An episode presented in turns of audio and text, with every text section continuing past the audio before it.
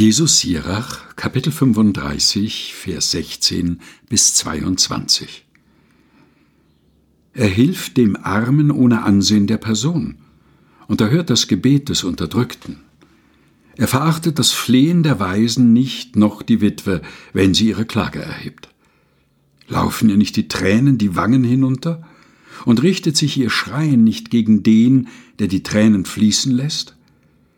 Wer Gott dient, den nimmt er mit Wohlgefallen an, und sein Gebet reicht bis in die Wolken. Das Gebet eines Demütigen dringt durch die Wolken, doch bis es dort ist, bleibt er ohne Trost, und er lässt nicht nach, bis der Höchste sich seiner annimmt, und den Gerechten ihr Recht zuspricht und Gericht hält. Der Herr wird nicht säumen, noch Langmut zeigen, bis er den Unbarmherzigen die Lenden zerschmettert. Jesus Sirach, Kapitel 35, Vers 16 bis 22, gelesen von Helga Heinold.